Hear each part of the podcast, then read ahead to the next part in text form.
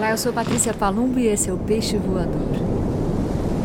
Bom dia, boa tarde, boa noite para você que me ouve. Primeiro, o boletim do tempo. Estamos enfrentando, enfrentando não, mas olhando lindamente aqui uma bela chuva tempestade, na verdade, com trovoada, cara de tempestade de verão. Fazia tempo que eu não ouvia uma dessa. Quase com cara de tempo normal, né, na vida da gente, antes de emergência climática e tal. Tá lindo, tá lindo. De repente o céu ficou cinza. Lembrei agora do Djavan. O céu ficou cinza de repente, enfim. Coisa mais deliciosa. Refresca, claro, e as plantas adoram essa chuva de final do dia. Tomara seja só isso mesmo e não traga nenhum problema para quem mora em situação difícil. Vamos lá, o peixe voador de hoje, então, com essa chuva aí na frente e com uma coleçãozinha de coisas aqui que eu separei durante essas duas últimas semanas para dividir com vocês, leituras para dividir com vocês. Vou começar com um trechinho que eu guardei dentro aqui do meu Instagram, eu, eu fico guardando alguns, algumas publicações que eu gosto e quero trazer para o peixe depois para vocês. Eu sigo a Floating Bear, que é o perfil da turma que traduziu o Floating Bear aqui para o Brasil.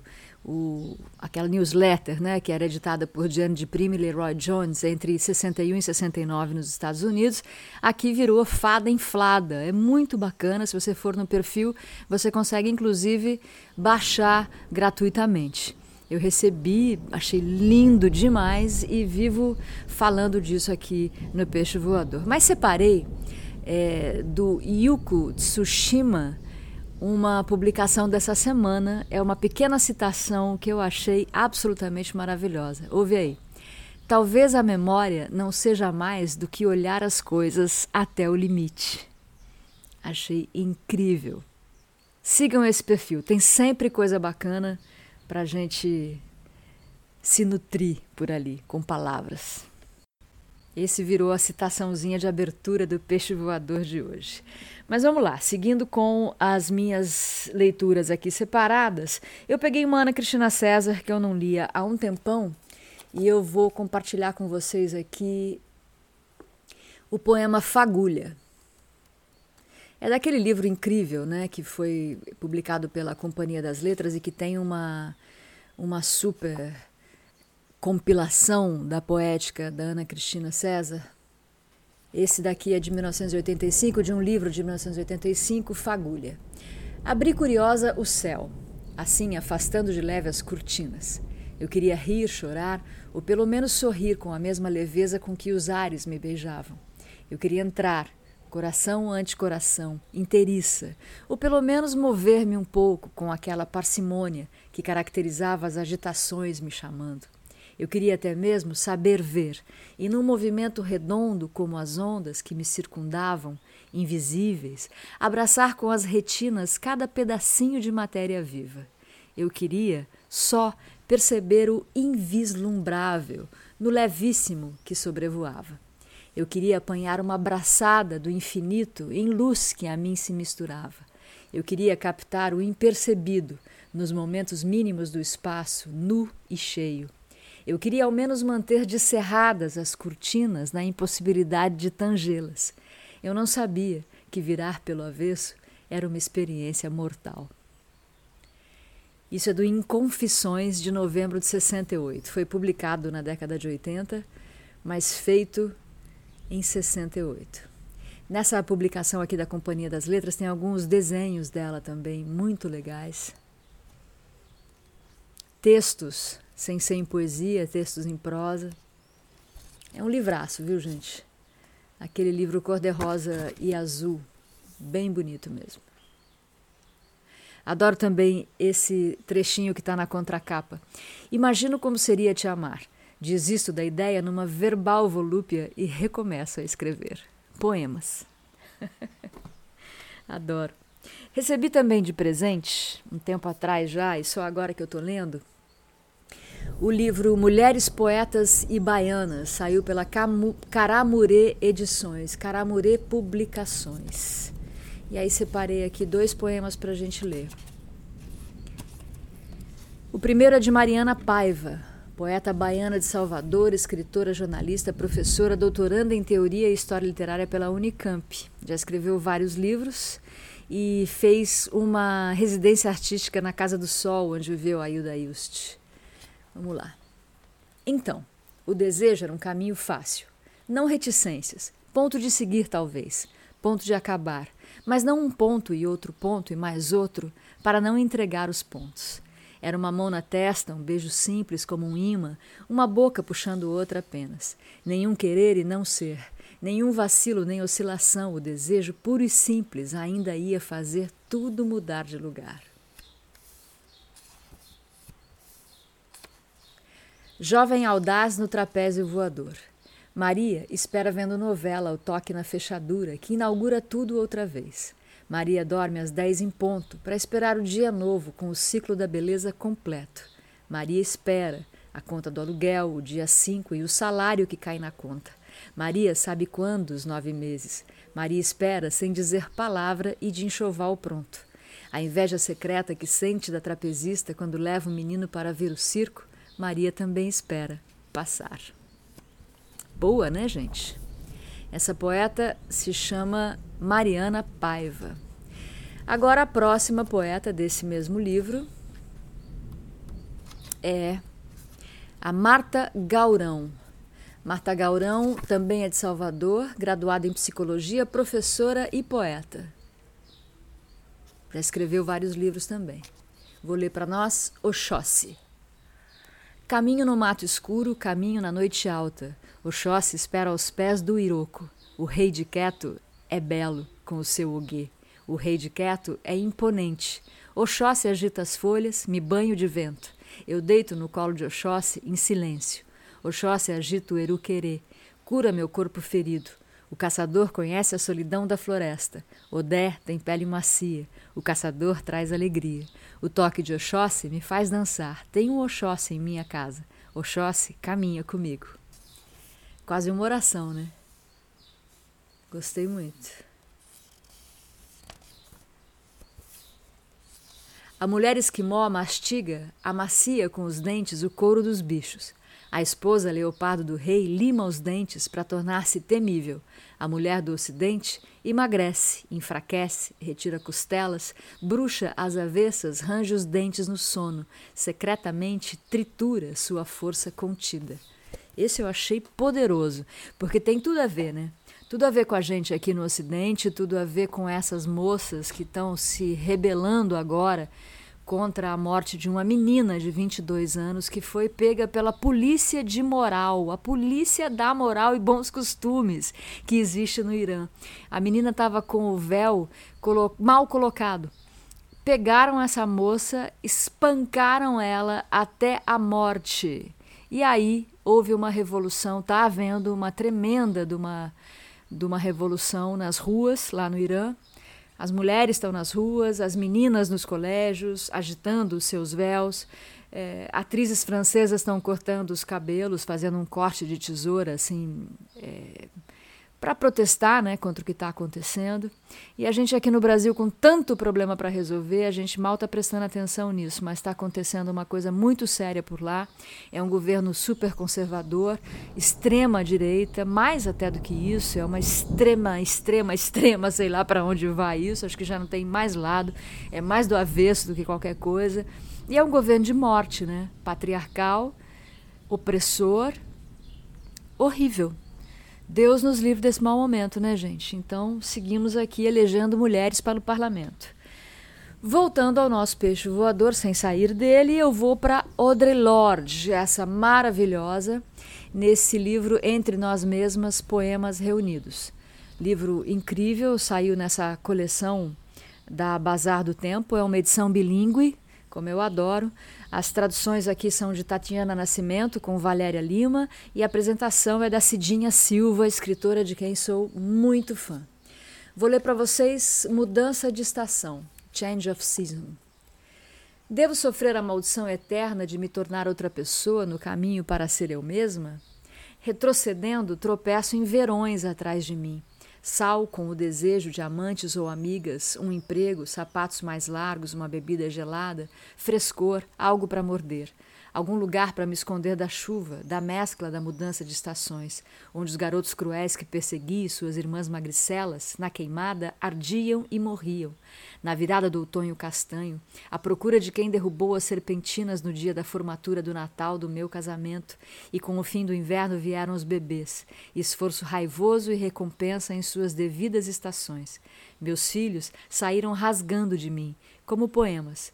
Depois dormi e acordei pensando que a promessa retornou, dessa vez mais certa que o sonho de ser debutante, e outra pessoa andando cinco milhas pela cidade de agosto com um cachorro livre, pensando: agora seremos a família típica americana. Acabamos de comprar um telefone. No dia seguinte, minha irmã cortou a guia do cão na Broadway. O cachorro da minha infância ladra à lua nova enquanto me meto no tempo até o osso, extraindo gosto e cheiro penetrante do pescoço da minha primeira amante, áspera como a casca de uma pera marrom madurando. Tinha certeza terrível que sempre chegaria a abril com meu primeiro amor que morreu num domingo de manhã, envenenada, e perguntando-se se o verão chegaria algum dia. Encarando um oceano de sensações, elas começam a se separar em caras distintas e particulares, ouvindo a casca começando a se romper. Vale ou não a espera dessa fruta. Cardos e setas e maçãs estão brotando. Há rostos sorrindo e movendo-se até a calçada. Começa a fluir em novas concretudes o oitavo dia. Está chegando. Me custou muito tempo o amor que juntei. Não visto, o verão se adentra em minhas palavras e se esvai a razão. Cara, Audrey Lorde não é para uma leitura só. Audrey Lorde é para você ler e reler e ler de novo porque os poemas têm 1860 e tantos assuntos e, e temas que você pode desdobrar, e sentidos e ritmos. É uma experiência maravilhosa ler Audre Lorde, eu recomendo muito fortemente. Separei também dela Solstício. Eu estou querendo uma mudança de estação, né, gente? Estamos esperando. A primavera já entrou, estamos esperando pelo verão e estamos esperando por uma mudança trabalhando por ela, porque esperar sem trabalhar não adianta nada, né?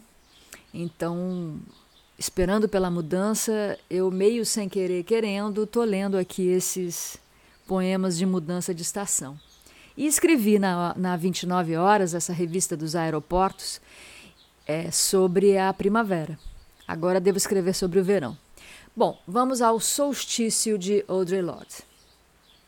Esquecemos de regar as mudas de bananeira quando nossas casas estavam cheias de carne emprestada e nossos estômagos com os presentes de estranho que agora riem de nós enquanto nos ultrapassam. Porque nossa terra é árida, as fazendas estão sufocadas, com rolos enfileirados de palha e com nossos pesadelos de inhame marrom suculento que não pode nos nutrir. Os telhados de nossas casas apodrecem da chuva do inverno passado, mas nossas moringas estão quebradas nós as usamos para carpidar a morte de amantes idas. A próxima chuva vai lavar embora nossas pegadas e nossos filhos se casaram sob elas. Nossas peles estão vazias. Elas foram abandonadas pelos espíritos que estão enraivecidos por nossa relutância em alimentá-los, em cestas de palha feita de capim dormido. E as fezes das civetas foram bem escondidas por nossas mães que estão nos esperando no rio. Minha pele está se esgarçando. Logo eu devo deixá-la como um lagarto monitor, como um conforto relembrado na lua nova nascente. Eu vou comer os últimos sinais da minha fraqueza, remover as cicatrizes de velhas guerras infantis e ousar entrar na floresta silvando como uma cobra que alimentou o camaleão, por mudanças que eu serei para sempre. Que eu nunca me lembre de razões para a segurança do meu espírito, que eu nunca esqueça os avisos da minha carne de mulher chorando na lua nova, que eu nunca perca aquele terror que me mantém brava, que eu nunca deva o que não possa devolver. Solstício, Audre Lorde. Que força tem essa mulher, né, gente? Que coisa incrível. Esse livro, Entre Nós Mesmas, tem três obras fundamentais de Audre Lorde, publicadas entre 73 e 82 que é o período de seu maior engajamento pelas causas do movimento negro, LGBT e direitos civis nos Estados Unidos. Uma Terra Onde Outro Povo Vive é o nome do primeiro livro, poemas escolhidos velhos e novos, e Entre Nós Mesmas, que dá o nome a essa edição aqui da Bazar do Tempo. É lindo, viu? É muito bonito esse livro, muito forte e muito importante para a gente entender a mulher no século XXI, né? Século XX, século XXI, que é quando a gente agora está vivendo. Estava falando com um amigo meu sobre isso, sobre as crianças, né? As crianças, o pessoal que tem 20 anos, 19, 20, 21, que nasceu a partir do ano 2000, que talvez não tenha acesso, acesso tem, mas não tem conhecimento assim fácil ao que foi feito nos anos 70, 60, né? Não, é, não digo fácil, gente. Vamos dizer, vamos falar de uma outra maneira, né? Vamos, eu fui adolescente nos anos 70 e nos anos 80, entre adolescente e jovem, entre 70 e 80. Criança nos 70, né? No final dos 70, mais velha um pouco. Mas essa contracultura, primeiro que eu nasci sob essa informação planetária, né, no momento da contracultura, mas eu também convivi com ela de um jeito ou de outro, também com a ditadura de um jeito ou de outro. Aí a gente andou pensando, esse amigo meu e eu, a gente conversando sobre isso, nisso que está acontecendo agora, que essa galera de 19, 20, 21 anos está vivendo. No momento em que você está entrando, né? Pós-adolescência para uma idade, para um princípio de idade adulta, a galera está convivendo com essa loucura toda, que a gente com mais idade está vendo acontecer de novo. Que será que vai ser dessa galera, né? Será que a gente vai ter aí uma geração de artistas? Temos já uns de 30 e poucos colocando, mas aí já é outra geração, o pessoal nascido nos 90, que está colocando a palavra a favor dessa revolução necessária agora, né? Eu vivo lendo para vocês aqui jovens poetas brasileiras. Acabei de ler é, poetas negras baianas interessantíssimas. Não sei a idade delas, mas são contemporâneas. Não como Isabel Iório, né? Eu fui ver o, no, naquela deliciosa livraria Gato Sem Rabo, eu fui ver a noite de lançamento do livro novo da Bel Iório, que se chama Não Pisar Descalça em Tapete. Foi uma leitura, gente, tão incrível, a Mamundi estava lá soltando é, coisinhas no computador, um título, uma passagem musical e três mulheres maravilhosas lendo o livro. A gente teve a, a felicidade de ouvir o livro inteiro sendo lido ali naquela noite, que foi uma experiência muito bacana mesmo. Meu querido Cabral, grande instrumentista, passo torto, entre outras coisas, estava ali do lado. Eu estava tão concentrada que nem vi que foi ele que me cedeu o lugar para sentar ali do lado dele, fofo. Mas estava muito lindo, muito emocionante e eu tenho ido cada vez mais a essas noites de poesia por São Paulo. Estou achando muito bacana, muito maravilhoso. Bom, que mais eu tenho aqui para ler para vocês? Falando em contracultura, né? Estou aqui com esse pôster underground do Pasquim na minha mão. É, o Luiz Carlos Maciel foi um jornalista incrível que escrevia uma coluna chamada Underground. O Cláudio Leal, outro jornalista que eu adoro, mas esse nosso contemporâneo, que escreve sobre música e contracultura na Folha, foi o organizador dessa publicação, que é linda. Peraí, deixa eu ver direito. É uma edição das edições Sesc, minha editora maravilhosa, e eu separei para ler para vocês um trechinho sobre Lembrança de Torquato Neto, chamado Lembrança de Torquato Neto, que ele publicou no Pasquim. Eu adoro ler esses trechos de colunistas, né? Como eu leio as crônicas do Antônio Maria aqui de vez em quando, mas agora vai ser essa maravilha aqui publicada no Pasquim, na coluna Underground Luiz Carlos Maciel. Um pedacinho só. Lembrança de Torquato Neto. 1971. Me lembro de Torquato Neto quando a gente fazia Flor do Mal, o segundo jornal underground brasileiro, pois o primeiro, que saiu alguns dias antes, foi Presença. Jamais esquecerei. Foi assim. Tínhamos saído de Cana para o Ano Novo, 1970. Jaguar, Francis, Fortuna, Ziraldo, Sérgio Cabral, Grossi e eu, pois o Tarso ficou mais tempo preso porque era muito mal criado. Foi um réveillon e tanto aquele. Quando a gente está preso junto, fica-se muito solidário, além de naturalmente sonhador. Há muitas histórias daquele lance a serem contadas, ainda que não o sejam hoje. Há várias bastante engraçadas, depois eu conto. O que quero hoje é só falar da Flor do Mal. Pois bem, atrás das grades da Brigada Aeroterrestre primeiro e do Batalhão de Manutenção de Armamento depois, externei a meus companheiros de cela minha recém-incendiadas esperanças numa nova sociedade, numa nova cultura, um novo mundo, em suma, até o qual chegaríamos sem dúvida, mas não através de uma só estrada, a da política tradicional, por exemplo, e sim através de muitas e muitas estradas, quase todas a inventar, uma das quais poderia muito bem ser, por que não, um novo jornal alternativo, capaz de dar conta das novas e loucas situações existenciais a que a história, então recente, nos conduzia.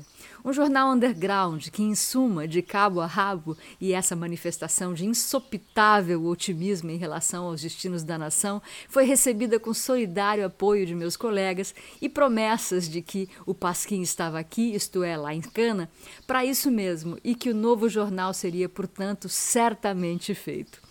E foi, e é de a gente se admirar. Só mesmo uma tremenda cana na Vila Militar, a presença do general Médici na presidência da República e os áreas de então poderiam explicar que uma empresa que se, que se intitulava Comercial chegasse a se dispor a publicar naquela altura do campeonato, 1971, um jornal alternativo integralmente dedicado à loucura em geral, as de cada um de nós em particular e as de nossos semelhantes também. Muito bem, para fazer a Flor do Mal, formou-se um grupo básico que praticamente criou o jornal. Rogério Duarte, poeta e artista gráfico, inventor visual da flor, assistido por Ana Maria e Leila. Outro Torquato, o de Mendonça, jovem poeta que era amigo de Rogério e que sugeriu o nome do jornal, inspirado em Baudelaire. Tite de Lemos, também poeta e meu companheiro em anteriores e igualmente insensatas aventuras culturais. E eu próprio, poeta também, com vossa licença. Ana Maria era mulher de Torquato, de forma que, embora ele não tivesse querido participar diretamente do jornal, apesar dos convites insistentes de Rogério, andava sempre por lá, conversando com a gente, espiando tudo o que ia sendo feito. E isso era todo dia, das quatro da tarde em diante, é claro, que era a hora que a gente começava a trabalhar. Torquato ficava lá, com suas roupas escuras, magro, branquinho, atento, o olhar agudo, afável, numa boa. Tínhamos de fazer o primeiro número da publicação. Rogério me mostrou a ideia para a capa. Uma foto que ele contou, Torquato Neto havia achado. Rogério me mostrou a ideia para a capa. Uma foto que ele contou, Torquato Neto havia achado rolando no chão das oficinas do jornal Última Hora, onde ele assinava a coluna Geleia Geral. Uma foto que estava sendo pisada com indiferença pelas pessoas. Uma foto desprezada, ignorada, abandonada ao lixo, quando Torquato Neto, no momento mágico, a havia visto e achado bonita e recolhido do chão, e limpado com a manga do casaco e finalmente levado a Rogério, como uma descoberta preciosa. A foto, tirada numa favela carioca, com propósitos ignorados, talvez a ilustração de alguma matéria policial, por exemplo, mostrava uma menina negra, anônima, de no máximo 11, 12 anos de idade, com o peito nu até a cintura, olhos brilhantes e um sorriso belíssimo. Aproveitei a foto no ato, sem hesitar. Aliás, a capa do primeiro número da Flor ficou uma beleza, um trabalho gráfico marcante de Rogério Duarte, a começar pelo logotipo do título, a moldura da página, uma citação devastadora de Baudelaire sobre a verdadeira função da imprensa, desenhada pessoalmente pelo artista. As chamadas das matérias, cuja leitura exigia que a página fosse continuamente, continuamente girada pelo leitor, até a foto da menina desconhecida. É sem dúvida um excelente trabalho, muito revolucionário que merecia ser mostrado às novas gerações. Contudo, a famosa foto trazida por Torquato não passaria incólume, incólume pela vigilante censura da época. Eu próprio atendi o telefonema do censor, em que ele informava não ter encontrado nada de subversivo ou imoral no material paginado para o primeiro número, mas em que também ele, o censor, salientava a necessidade de se fazer um corte na foto da menina da capa. Onde a gente deve cortar? perguntei. Acima dos mamilos, foi a resposta do censor. Quer dizer, peitinhos não podiam aparecer, nem mesmo os de uma criança. A isso chamava-se na época moral e bons costumes. Deus queira que já esteja diferente. Flor do Mal durou apenas cinco números, cada um com uma venda cada vez menor em relação ao número anterior, acabando como um dos maiores fracassos de banca na história da imprensa brasileira. Mas desfrutamos, ao fazê-la, de uma liberdade absurda num mundo dominado pelo vil metal. O significado espiritual dos acontecimentos é inegável e com certeza foi pressentido por Torquato Neto naqueles fins de tarde na rua Clarice Índio do Brasil, quando o sonho ainda estava começando e ficávamos bebendo vinho tinto em caneca num botequim das proximidades. Jamais esquecerei. Axé, Torquato. Muita luz, paz profunda. Luiz Carlos Maciel. Parece uma carta, né, gente? De tão linda, de tão incrível e tão emocionante. Eu acho que essas coisas da gente ter esse desejo de falar, de escrever, de pintar, bordar, de fazer uma fotografia virar capa, de ser um artista gráfico e colocar nisso o sentido da revolução, o sentido do, da revolução dos costumes, né, da liberdade, é tão fundamental, tão necessário. E acabei de falar aqui de Audre Lorde, acabei de falar aqui dessa geração de meninos e meninas nascidos nos anos 2000, da poesia contemporânea que também está aqui registrando esse momento turbulento que a gente está vivendo. Espero mesmo viver muito ainda para ver essa produção cultural dessa época virar o que eu acabei de ler aqui para vocês.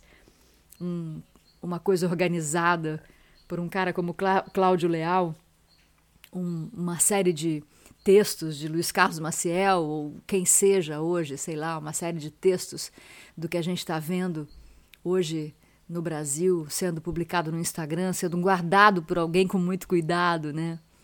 Porque tem isso também, pode ser que a gente perca tudo nesse mundo digital. Pode ser que só os livros sobrevivam. E tomara que tudo sobreviva, inclusive os livros, né?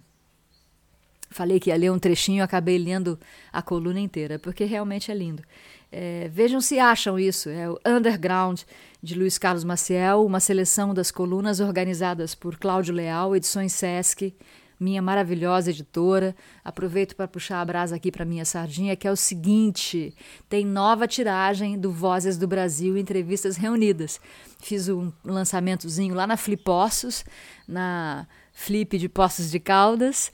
E vou para a Flip esse ano de novo, mas não com meu livro, mas sim com um, um trabalho do Eduardo Beu, diretor do Trovadores do Miocárdio, que eu adoro, frequento como público. E agora vou participar do Sinapses com Chico Sá e Fausto Fawcett, dirigida por Eduardo Beu. Vou fazer isso em São Paulo, no Sesc Paulista e também na Flip, na Casa Sesc lá na Flip. Estou muito feliz.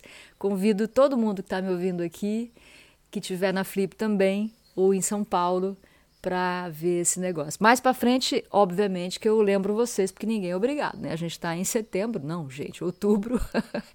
Isso aí é só em novembro, nós temos uma eleição aí pela frente, ou seja, muito assunto antes, né? Deixa eu ver aqui mais que eu separei para vocês. Será que foi isso? Terminamos por aqui? Vou terminar com mais uma publicação de Instagram do Leituras.org que é a Ana Martins Marques, essa maravilhosa poeta, gente. Realmente, essa aqui é um nível inacreditável de poesia.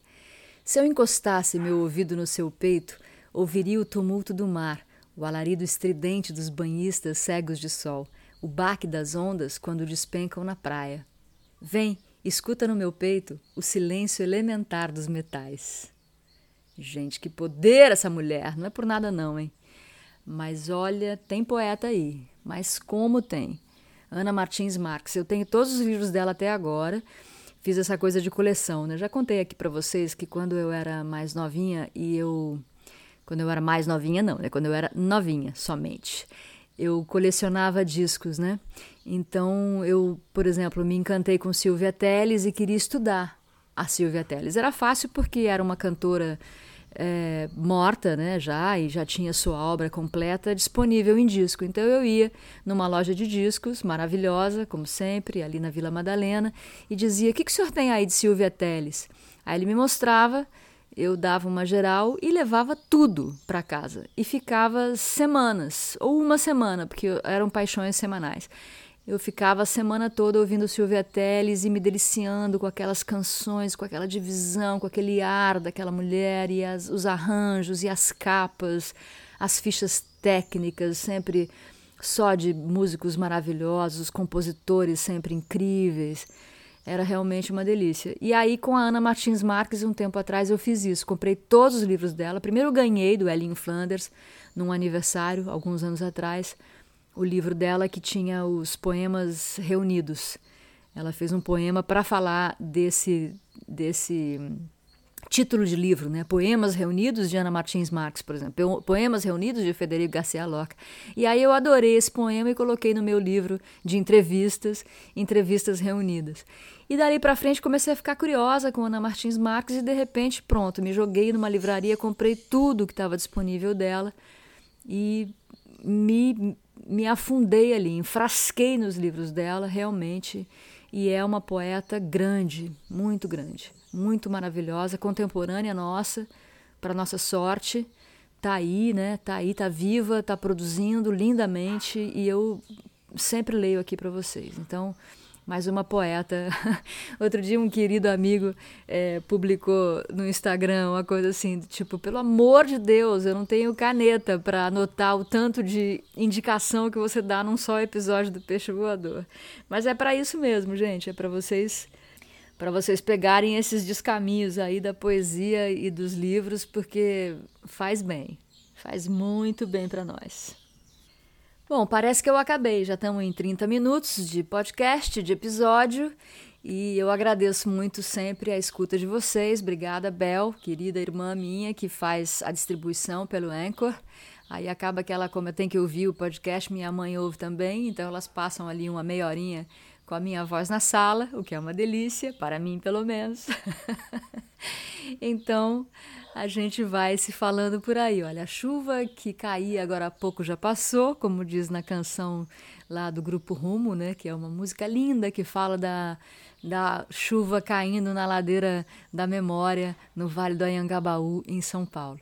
Essa chuva que veio aqui ainda deixou o dia todo nublado, não dá para ver o mar, só se vê nuvem ali no canal adiante, mas deu uma refrescada deliciosa, passarinhada tá animada, foi uma chuva boa e prazenteira, como diz nosso querido Tom Jobim, naquela linda canção que ele gravou também com Elis Regina, que é Chovendo na Roseira. Várias versões, né? E ali os pianos de Tom Jobim e de César Camargo Mariano fazem um belíssimo de um, de um desafio.